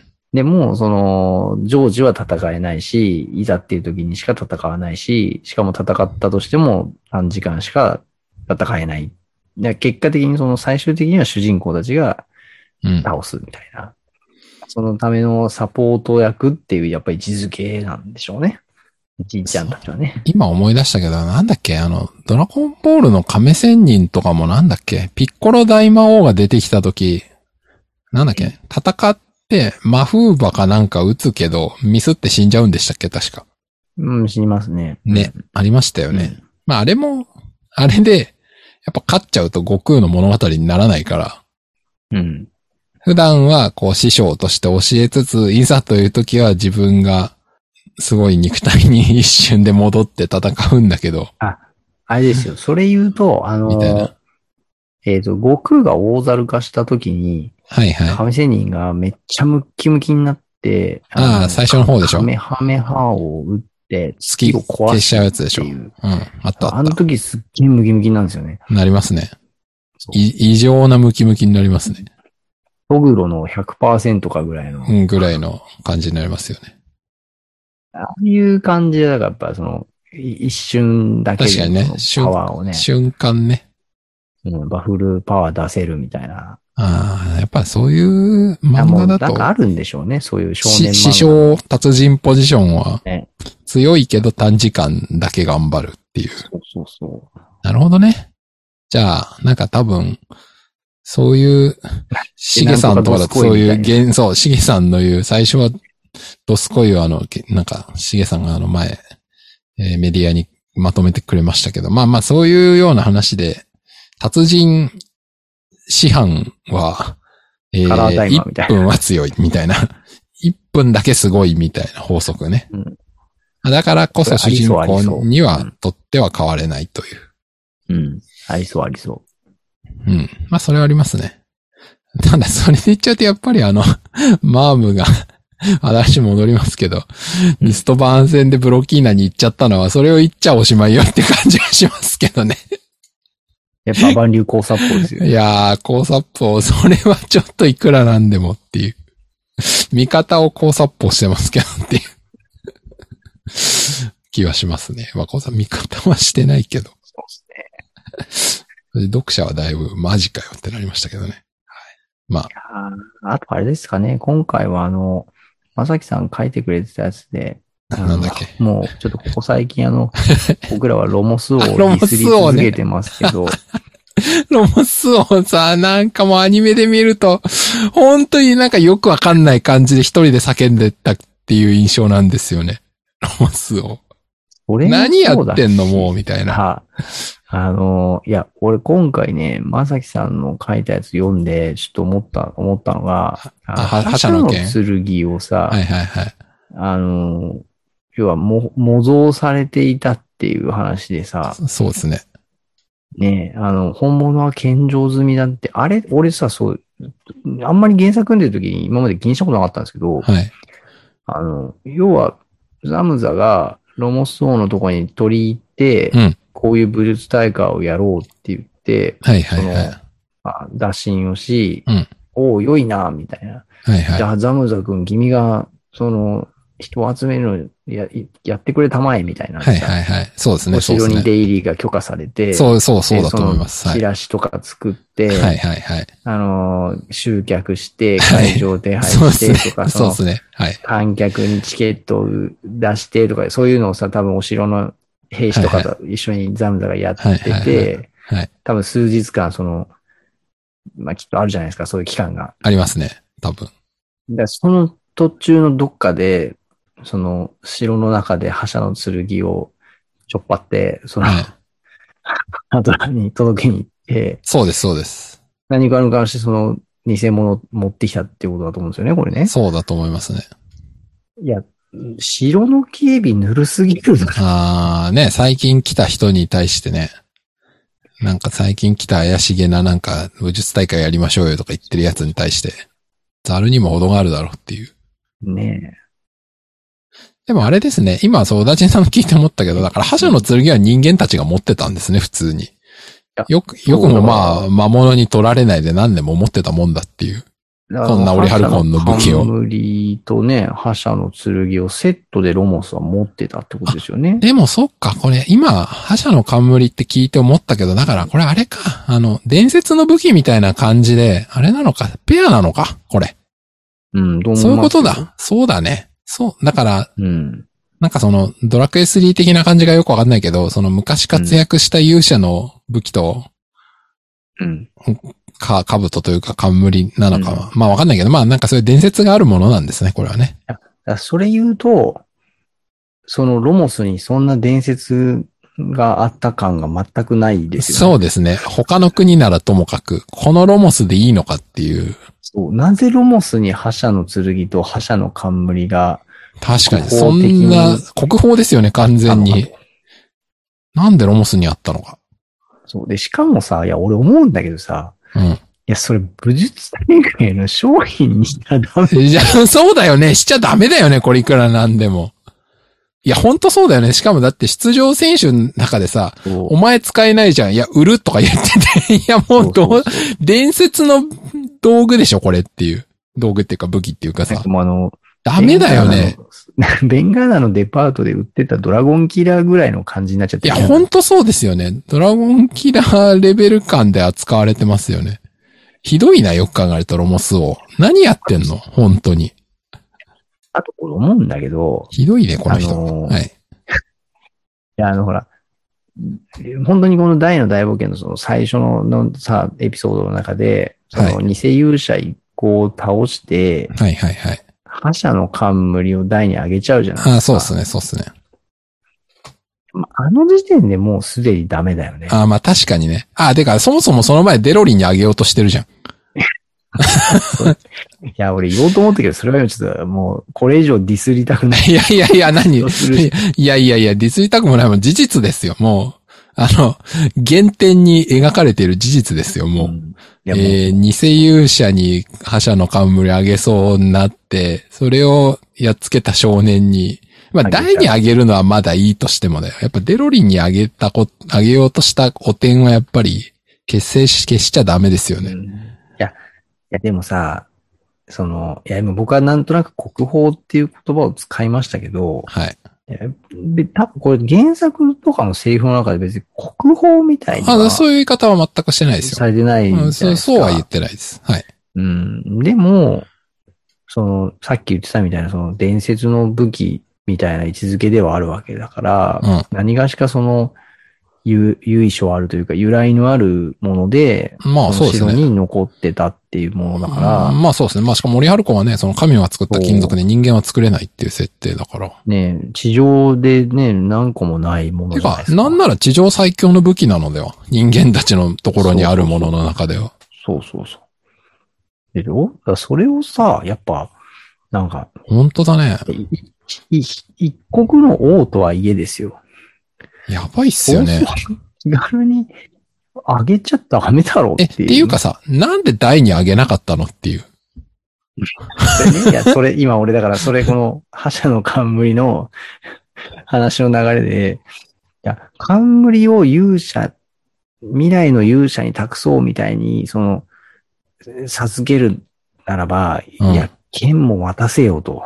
いや、ほんとそうだよね。てか、冠は物理防御力大してないんだからさ、剣あげろよ、剣っていう。しかも、あの、覇者の冠がね、またあの、全然こう、防御力なさそうな冠ですからね。ないっすよね。あれなんか、言ったらあれだけど、オリハルコンの無駄遣いにも程がありますよね、あ れ。うん防御部分少なみたいな。そうそうそう。なんかあの、舞踏会とかにでも行くんですかみたいな、そうそうそうい。いや、ほんとそうっすよね。や、そう、だからこれどう考えても、やっぱこう、武術大会のね、商品にするんじゃなくて、しちゃダメだよね、これ、ほんと。いや、もう少なくともだってさ、大たちがさ、その魔王討伐にとかさ、向かってるわけだしさ、うんいや、まあなんならクロコダイン倒して城のいごや、とそうだよ。そうそうそうさそうそう、確かに。あんなさ、旅人の服とか渡してる場合じゃないくてや、ほんとそう。覇者の剣渡せよ。いや、ほんとそれだね。間違いないね。まあもちろんね、わかりますよ。えー漫画的にはそこで渡しちゃ話にならない。いいんです。ドラクエ的でもならないから、いいんです。それはいいんですけど、あの、 こう、こう、冷静な目で物語を振り返ると、ロモスを何やってんのとしか言いようがないですよね。いや、言いようがないですね。 本当あれですね、ロモス王の失点を並べるだけで、あの、バーンの指足りないっすよ。 もう、10個くらいあんじゃねえのっていう。いやー、やばいっすね、ロモス王。だってさ、いや、あれでしょ。だってなんならさ、その、ハドラーはさ、はい。その、人間界にあった人間の、その、まあ人間の持つ最強の武器を、はいはい。あの、 盗んできて右手に仕込んだわけでしょ。いそうそう。まあそういうことになりますね。やお前なんか魔界のなんかを使えよってちょっと思う。確かにね。うん、それはあるね。な、 それは確かに間違い ない。それはある。なんか魔界にも一個ぐらいオリハルコンのさ、うん。なんか、あ、なんかあっていいと思うし、じゃあ少なくともだってあの、バーンはさ、オリハルコンでチェス持って んですよ。確かに、オリハルコンのチェス持ってんだからさ。いや魔界になんかもうちょっとあるだろう。あるよね、あるある。人間界よりはもうちょっとなんかあるだろうって感じしますそれよこねそ。ほら、破壊の剣とかさ、ああ、そうですあね、のそうですね、ゲーム的に言うドと。ラクエ的に言えばさ、はいねはいはい。そういう、あの、呪われちゃうけど最強みたいなさ。多分あの、魔人のあるじゃない斧とか、ああいうやつももしかしたらオリハルコンかもしれないなとか思いますもんね。そうそうそうそう。わか破んないけ壊どのね鉄球とか、破あ壊そうそうそうのそう剣とかさ。そうね。そう。いや、破壊の剣、オリハルコン説あるよね。あるある。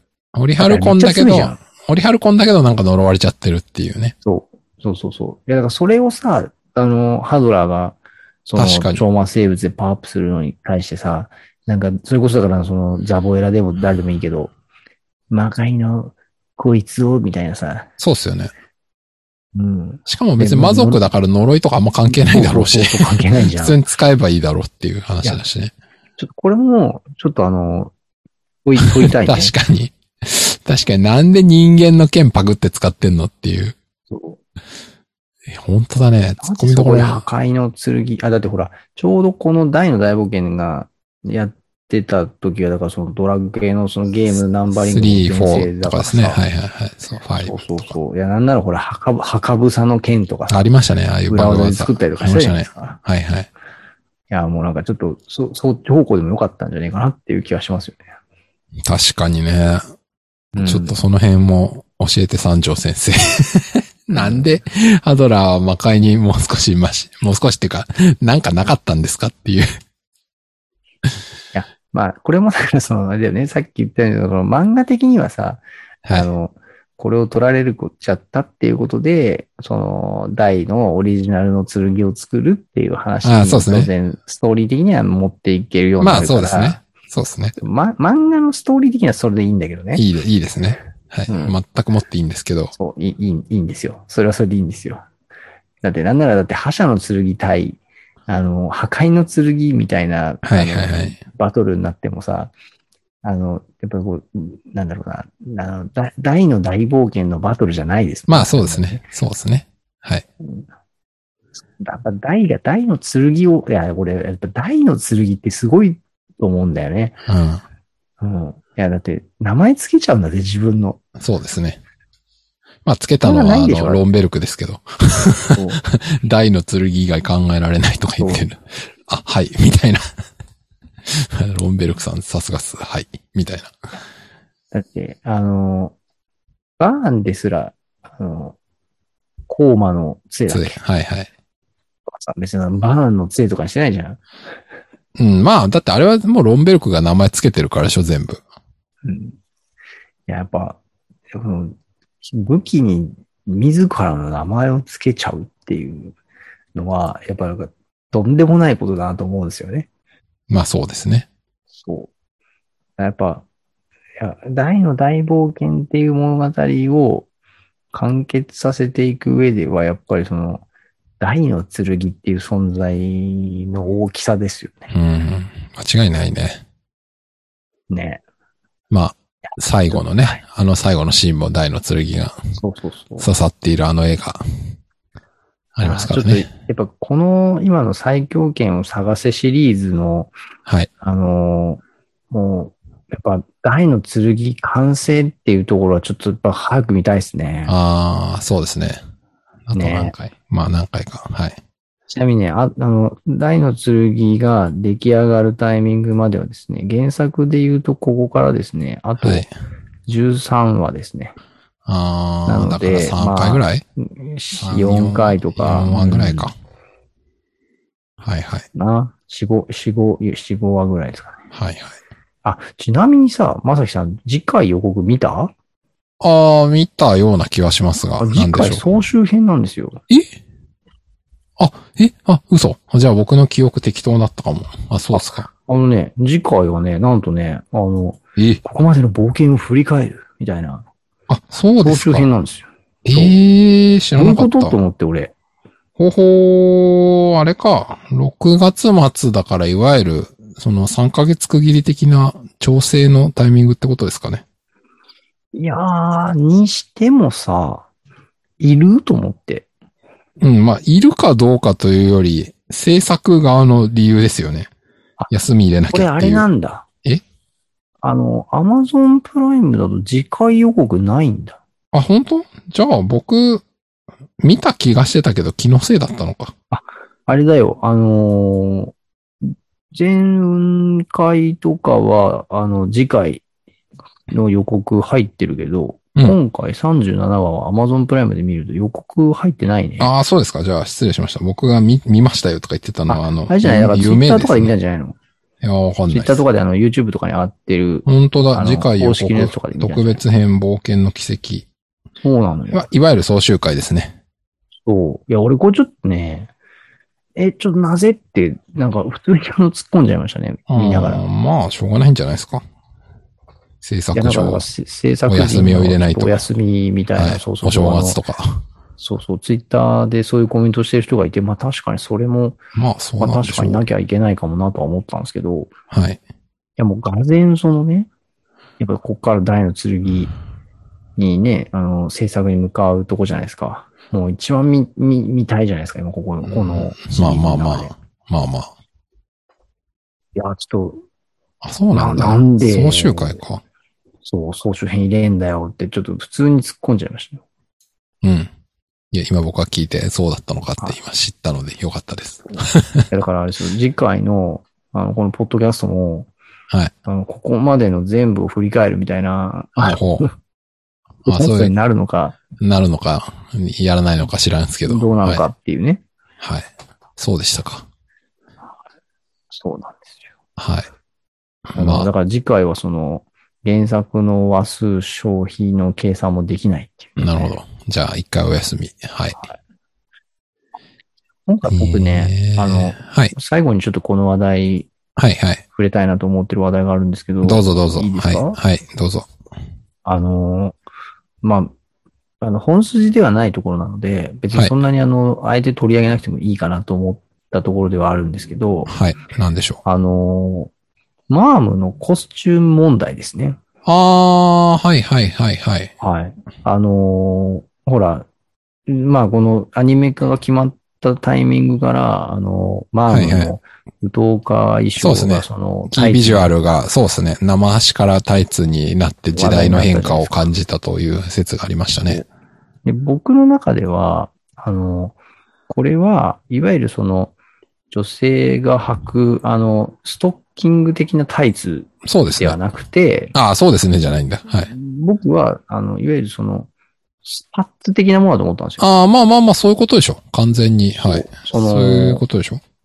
昨今、あの、ランニング中に、はいはいはい。こう、いわゆるそういう、まあ男性でもそういう、あのいまわゆあるたロングスリー短ブパンの下にロンングスパッツ履いてる人多いですよね。まあ、日焼け防増えて止るとかか、ら、機能性そとう思うと別に、いわゆるその、機能性ウェア的にはか。はいはい。あり得るじゃないですか。まあ、普通なんでしょそう。だから黒い機能性のロングタイツを履いているっていう、ロングスパッツを履いているっていう、はい僕は理解をしてたんですう。よ。うん、僕もそういう理解でしたけど。なんですけどね、今回のうん。戦いのシーンの各所で、はい。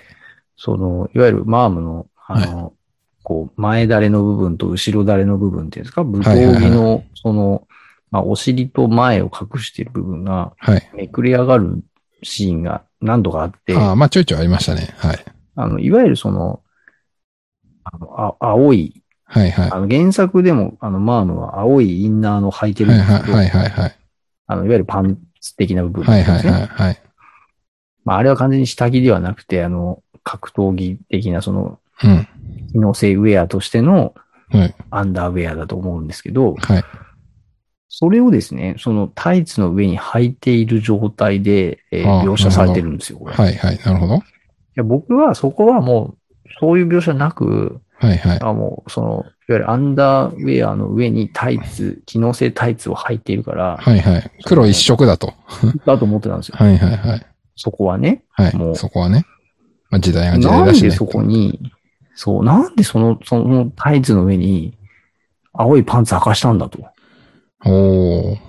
それ僕なぜ、は結構疑問なんですよね。小田さんの解釈は何なんですか、それ。いや、でもちょっと正直、あの、これはもう、その、ちょっとアニメスタッフ時に聞かないとわかんないなっていう感じなんうですけど、ん。なるほど。だって、あの、いや、まあ、いわゆるその、パンチラ描写を、はい。えー描かないようにするみたいなのは、うんうんうんあの、マームが、えーあの、フレイザード編の時とかに、はいはい。ああ、ありましたね、ありましたね。あの、あったじゃないですか。頭、頭、こう、ああ、違う違う、そうブレイザーの足持掴まっれて、よし、一人殺したみたいなところが、角度が違うとかね。あの、91年版では完全にこう、パンチが見えてる状態だったのが、あの三条先生が、あの、ね、セルが大事にしてるみたいな。これもう作れないでしょみたいな。はい、言ってましたね。。まさにそうでしたね。そう。で、今回の2020年版のアニメはそこは、巧みにその角度をうまく変えて、あの、もう、もうちょっと無理あるだろうって思いながらも見せないそうでしたね描写をしてたわけですしよ。てましたね、懐かしい。だはからい。僕は、このタイツに変えたっていうのは、あの、要はその、いわゆるパンツを見せないっていう、なるほど。もうその、そこは貫くっていう、強決意いの表れだと決僕は意思っでたんですよやっていたと思っていたが、そう。あれ違うのみたいにな。もかかわらず、なぜか今回の、あの、シーンで、その、マームが、まあ、だからあれはだから下着じゃないっていうことではあると思うんですけどねも。う違うでしょ。あの、だから、そもえっ、そもねと、なんていうのその、スポーツ選手の水着みたいなもんでしょみたいな。あの、陸上選手とかも最近はああーのそうそうそういわゆるこうビキニタイプというのはいはい、ありますねあ。のそうそう。短距離選手とかはね、まあ多いですよね。ははい。まあ長距離選手とかでも履いてるからさっきうの。ん、まあまあまあ。そうだから、まあ、要は、ああいうタイプのスポーツウェア的に履そいうてでしるょものっていう、んまあまあ、そういうことなんでしょそもそもが、あの、原作でもそうだと思うんですよう。ね。はいはい。でも逆にそれをこう、こういうふうにまあ見せることに対して、よ、OK とするなら、うん。タイツにする必要そもそもなかったじゃんって思うわけですよ。なるほど。別にそれが生足だろうが、別にその、要は、マラソン選手が履いてるようなはいはい。ウェアを、マームは、その武道着の下に履いていたっていうだけであって、だからそれはあくまでうのパンツではないと。それはですね、多分ですけど、タイツを履いた上に、履くんだったら何であっても、これは機能性スポーツウェアですっていう言い方ができると思うんですけど、生足の上に履いてたら、いくら機能性スポーツウェアですって言っても、いや、それはパンツだっていう受け取り方ができちゃうじゃないですか。受け取り方ができちゃうと、まあ、それはひ、今のご時世どうなんだっていうあらぬ方向から石が飛んでくる可能性もあるじゃないですか。めんどくさいじゃないですか。そうね。でもそれも、黒、黒スポーツ機能ウェアさえ履かせておけば、そさらにその上に着るスポーツウェアなんだって、いや、もう、もう何言ってるんですかっていう。くタイツなるほど型ねスポーツウェアがあるんだから、パンツなわけがないでしょっていう。古くは、あの、オリンピック女子100メートルを沸かせたあのフ、フローレンス・ジョイナーみたいな。はいはいはいはい。だ、誰がわかるのかって今、あの、 まあまあまあまあ、ある程度より年齢が上の人はわかるかもしれない。はい、はい。そうそうそうそう。そう、そういう、こう、なんていうんですか、あの、まあ、タイツの上にもハイレグ式のウェアを着るっていうことそうでがす。あるからと。そうです。それを、なんかねね余計なとこから言われても聞かないようにするためだったのではと。なるほど。はいいや。まあ、そういう意味では、あれかもしれないですね。あの、今回だから原作にもないようなアングルで、うん。あの、描かれてたわけですよ。そういう、はいはいはい。あの、青、青いウェア部分が描かれる描写がね、うん。結構何度かあったんですよね。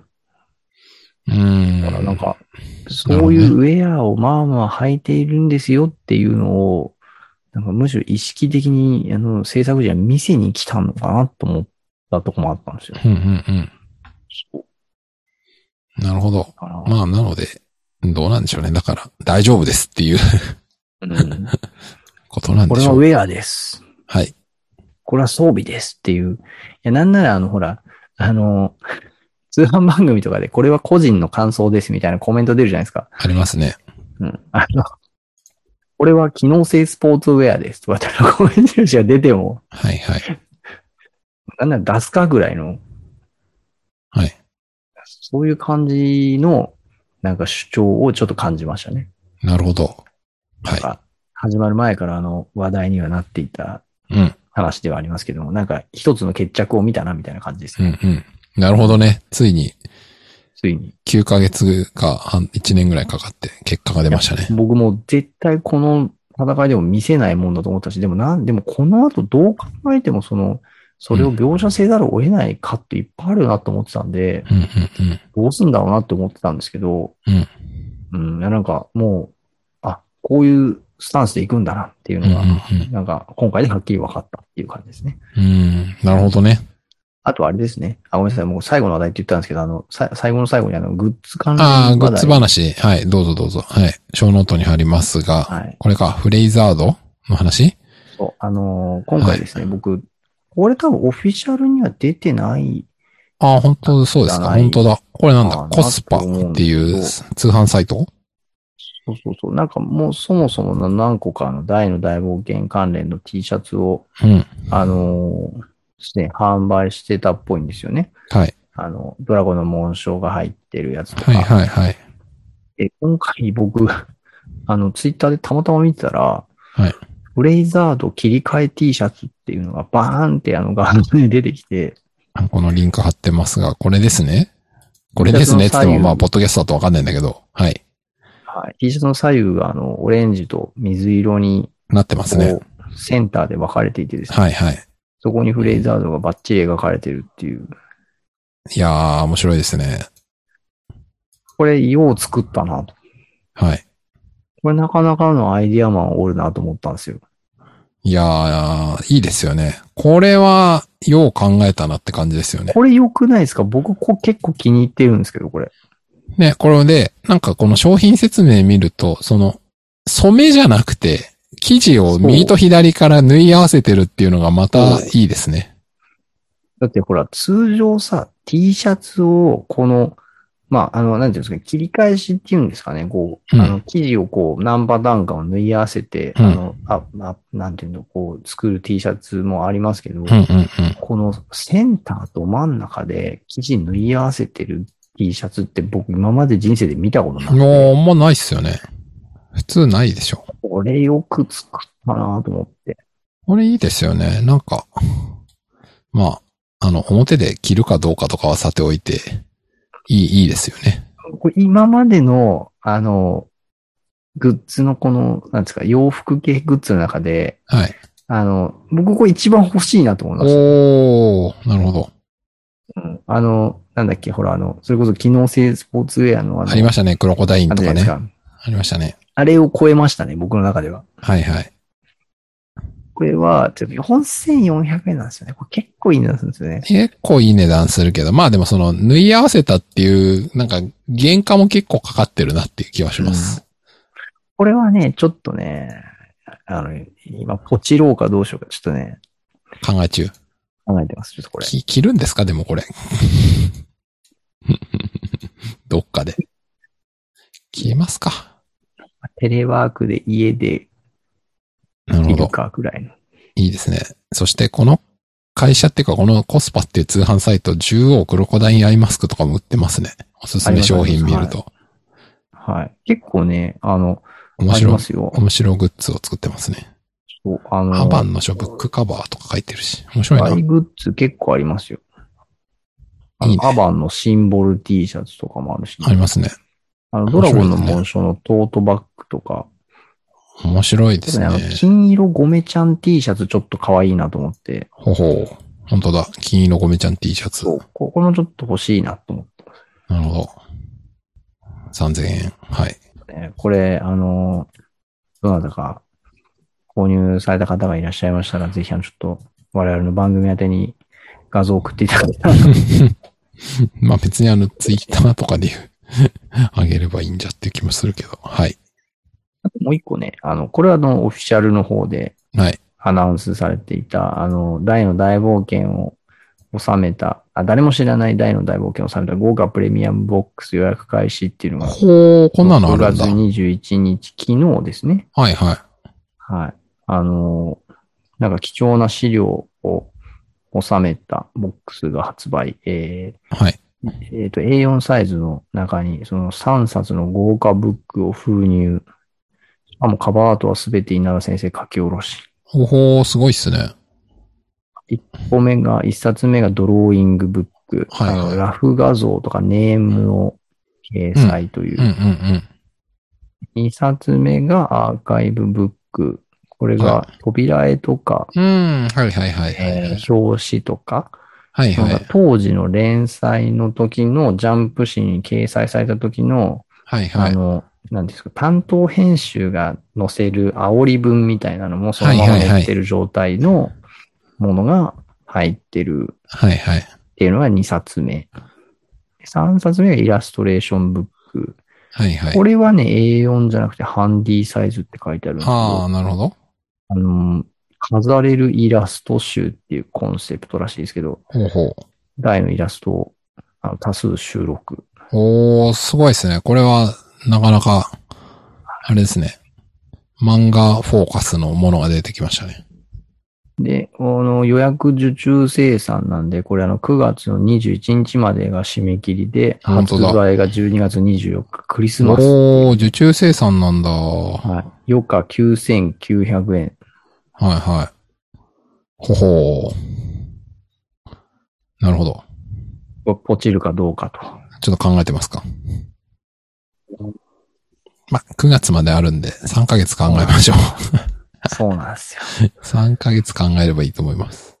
いや、ちょっとね、これはね、これはちょっとポチりたい気分はありますね。うん。まあ確かにね。これいいですね。うん。記念に残したい。確かに。間違いない。だからあの、発売日が12月24日なんでね。クリスマスプレゼント。完全にそうそう自分へのプレゼント。そうですね。子供で欲しがる人はいないんで、多分これは大人の自分へのプレゼントですね。これは間違いないポチりたいなと思ってます。なるほど。ちょっと僕もじゃはあい3ヶ月考えます。考えましょはい。う。予約終了までに決断して、あの、この番組で報告しましょう。そうっすね。まあじゃあ忘れそうなんで8月末ぐらいにもう一回、リマインドしましょはい、思い出すようにね。これ二人とも忘れてたら笑うけどね。あーっつってね。あ、9月過ぎちゃったっつってね。9月う。大丈21夫日ですね。た多分この、このポッドキャストをやってる限り、あ、思い出すあ。の多分このページを眺める機会がきっとあるんで。あーそうするとうね。おっしゃる、そういえばっつって。そうとか、ほら、あの、締め切り間近みたいなさ、はいはい。乗ったりとか多分するじゃないですか。ああ、しますね、しますね。あまあ、絶対そうだわ。出る出る。そういうのをちょっとリマインドという形で使わせていただこうかなと。なるほど。はい。じゃあ、ちょっと、じっくり考えましょう。はい。考えましょう。はい。そんな感じですかね。はい。じゃあ、今週はそんなところで。じゃあ、次回は、 えー一週空くかどうかわかりませんが、まあ、とりあえず今日はこんな感じで。はい。はい。ありでは、お聞きいただきましてありがとうございました。がとうございました。